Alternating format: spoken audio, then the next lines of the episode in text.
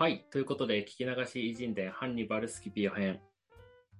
今回は特別にハンニバルとスキピオについて、なぜ歴史に名を残したのか、偉人たちの生涯を前後半の2回に分けてお話ししていこうと思います。ぜひお楽しみください。はい。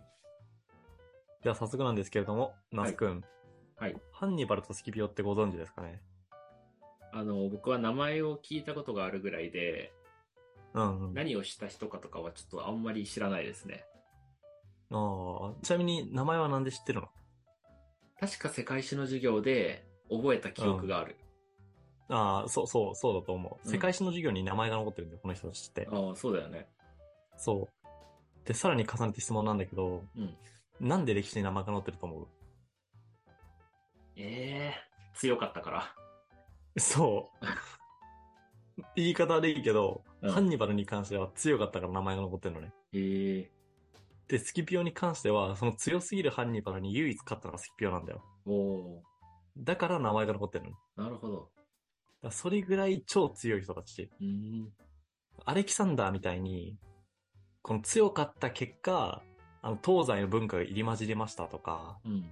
カエサルみたいに強かったから、その後ローマが共和制から停戦になりましたみたいな、こうそのバトルによって何か時代の潮目になったとかじゃなくて、もうシンプルにただただ強かったから名前に、歴史に名前が残ってるのがこの人たちなんだよ。ええまあ、そんな最強武将たちをね、これからちょっとやっていこうと思います。はい。ちなみに、あの、一個にまとめてるのは、もうこの二人は切っても切り離せないんですよ。だから武田と上杉みたいな感じ。ああ、そういうことね。そう。だからこれはもうセットでやっちゃおうと思って、セットでやってる感じです。いいですね。では早速、なぜ歴史に名を残したのかっていうところに入っていくんですけれども、まあこれはさっきも言ったように強かったからなんだけど、うん。まあどう強かったのかで言うと、まずハンニバルの方から言うと、あの大国であるローマっていうところを壊滅寸前にまで追い詰めたんですよね。うん。ご存知の通り、ローマ帝国って超広いじゃん。当時ね。ね2000年前。あれを、もう、あと一歩のところで、あの、属国にされるとか、うん。本当にそこら辺が、ロローマのことを属国にするんだ、ハンニバルがね。ええもうそういうところまで追い詰めた。だローマを本当滅亡寸前まで追い詰めたっていうのがハンニバル。はい。らもう純粋に、あの、他国を追い詰めましたで歴史に名前を残してる人。うん。で、なんでこのハンニバルっていうのがローマを壊滅寸前に追い込めたかで言うと、もうこれシンプルで、もう天才的な武将だったのね。うん。すごい頭が切れるの。あ、はいはい。で、この人が残してる戦略っていうのが、今の陸上自衛隊とかの教科書にも載ってるようなレベル。ええすごいな。そう。で2500年前の戦争で使ってる戦術が、今の教科書に載ってるんだよ。おー、すごい。すごいよね。うん。はまあ、天才軍師なんですよ。西洋のね。いはい。で、しかも、単なる天才じゃなくて、ちゃんと努力家なのね。だからここら辺結構好感持てるんだよね。アレキサンダー大王って、ハンニバルのちょっと前の人なんだけど、うん。なんかそのアレキサンダー大王の戦術だったり戦略っていうのを学びたいがために、もうギリシア語をそもそも喋れるようにししましたみたいな、そういうレベル。ああ、すごいね。そう、だから超努力家なの、この人。うん。で、対するスキピオね。うん。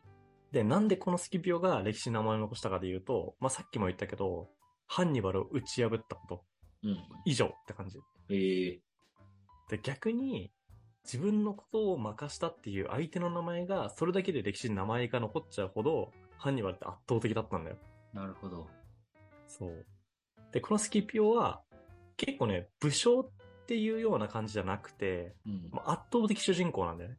うん。ハンニバルって結構寡黙で、なんか職人気質で、もう背中で語りますってみたいなタイプなのね。うんもうなんとなくわかると思うんだけど。で、これに対してスキピオが結構、あの、陽キャ。あの、クラスの中心人物みたいな。うんうん。行こうぜみたいな。感じの、まあいわゆるリーダーみたいな感じ。もう根が明るいリーダーみたいな性格をしていて。うん。で、まあ、この対比も面白いね。なんか、イインとヨの最終決戦じゃないけどさ。確かにそうだね。っていうような、まあ、結構根根が違うような人たちがバトっていて。うん。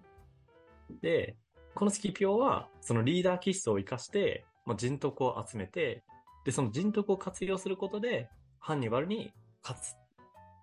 っていうような、まあ、ストーリーになってるんですよ。ええで、ここからこの二人の物語っていうところをちょっと詳細にお話していこうと思います。はいはい。え、ちなみにさ、その、ハンニバルはさ、うん。ローマを倒したわけじゃん。あ、倒す、倒しかけたわけじゃん。そうだね。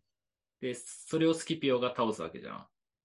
うん。それぞれ、ハンニバルは、ローマ以外の国の人だと思うんだけど、どこの国の人なあ、それはですね、いい質問で、のはい。まあ、普通に俺が言うの漏れてたんだけど、うん。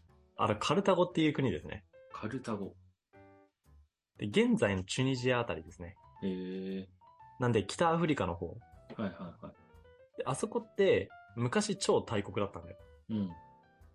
それこそ、西洋の大国で言うと、そのカルタゴか、ローマかみたいな。二大帝国だったんだよね。うーん。で、ハンニバルはこの、カルタゴの人。はい。で、スキピオはもちろんローマだよね。うん。そういうことね。そう。で、この二人が、所属してるカルタゴとローマが戦争して、その中の武将がハンニバルとスキピオって感じ。ああ、そういうことか。そう。はいはい。じゃあ、詳細に入っていきますね。はい。で、時は遡って、この二人の物語って、うん。ハンニバルのお父さんの代まで遡るんですよね。うん。で、このお父さんの代の時に、まず一回ローマと戦ってるんだよ、このカルタゴっていうのは。へえで、これが第一次ポエニ戦役って言うんだけど、うん。その時にカルタゴ軍の武将として、このハンニバルのお父さんが出てて、うん。で、ハンニバルのお父さんめちゃめちゃ優秀な武将なのね。もうローマを、もう結構ボコボコにすんの。うん。ハンニバルほどではないけれども。ただ、この時ってカルタゴとローマって領土を争って、あ争って戦争したのね。うん。ハンニバルの父親は武将としてはすごい活躍したし優秀だったんだけど、うんなんかカルタゴ側で政治争いが起こっちゃったのね。ああ。内乱が起こっちゃって。うん。で、この内乱が原因で、あのカルタゴが手を引きますっていう風になって結局ローマが勝った戦争なんだけど、ええハンニバルのお父さんからすると納得できないし不完全燃焼感がすごいんだよ。いや、確かに。でも一言で言っちゃったら悔しいのね。うん。いや、もうちょっとやらせてくれたら勝ってたかもしんないし、うん。いや、そもそもゲームも納得できないし、みたいな感じでうん。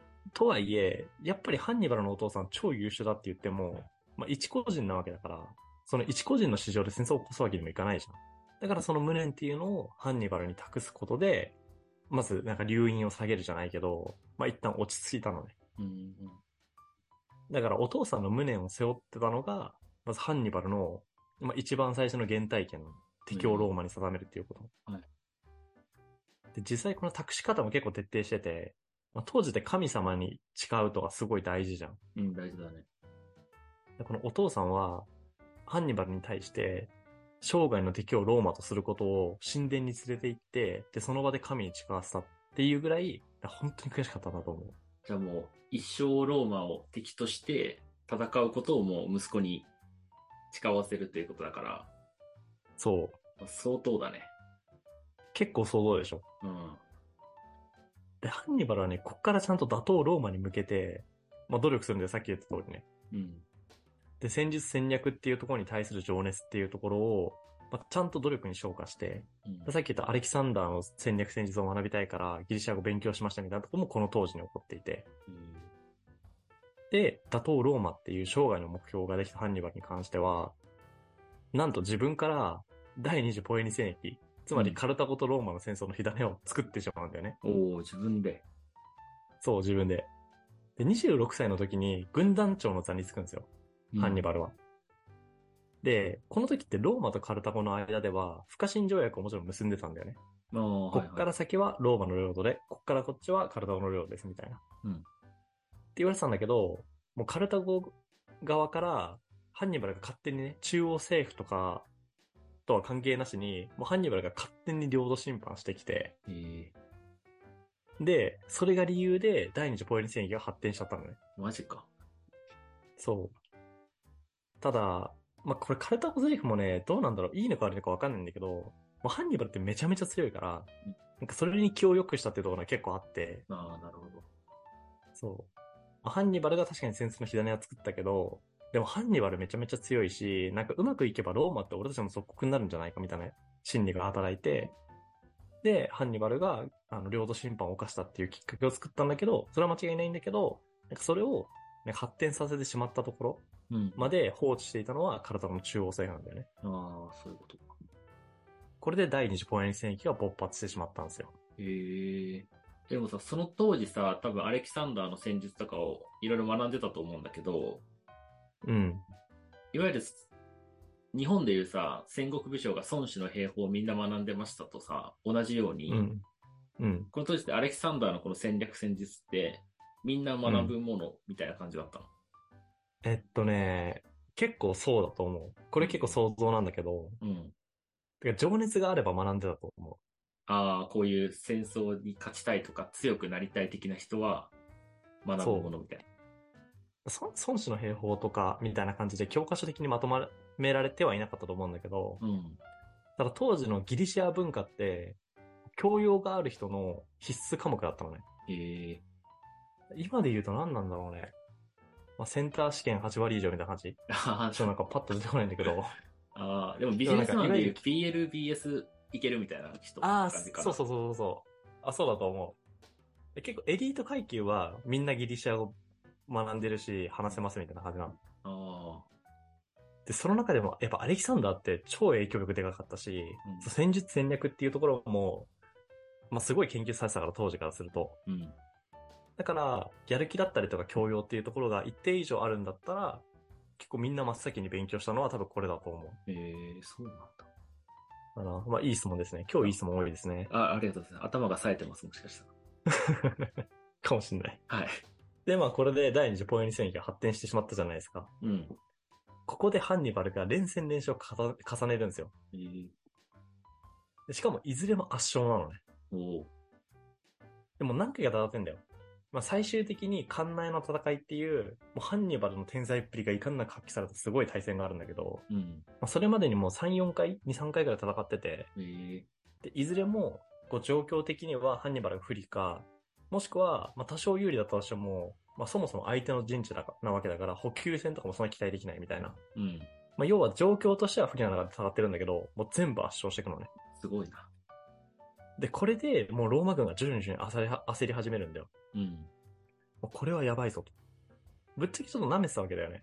あの、来たと言っても、まあ武将一人だけなわけだし、確かに。で、ローマでかいし、うんで、そんな中で戦って、まあ、あの、全軍団だったりとか、こちらが本気を出せば、まあ正面からやって勝てるだろうとは、まあ当然思うわけだよ。うん。で、これはなんかそれはそうだと思うんだけど、もうそれをことごとく跳ね返しちゃったのね。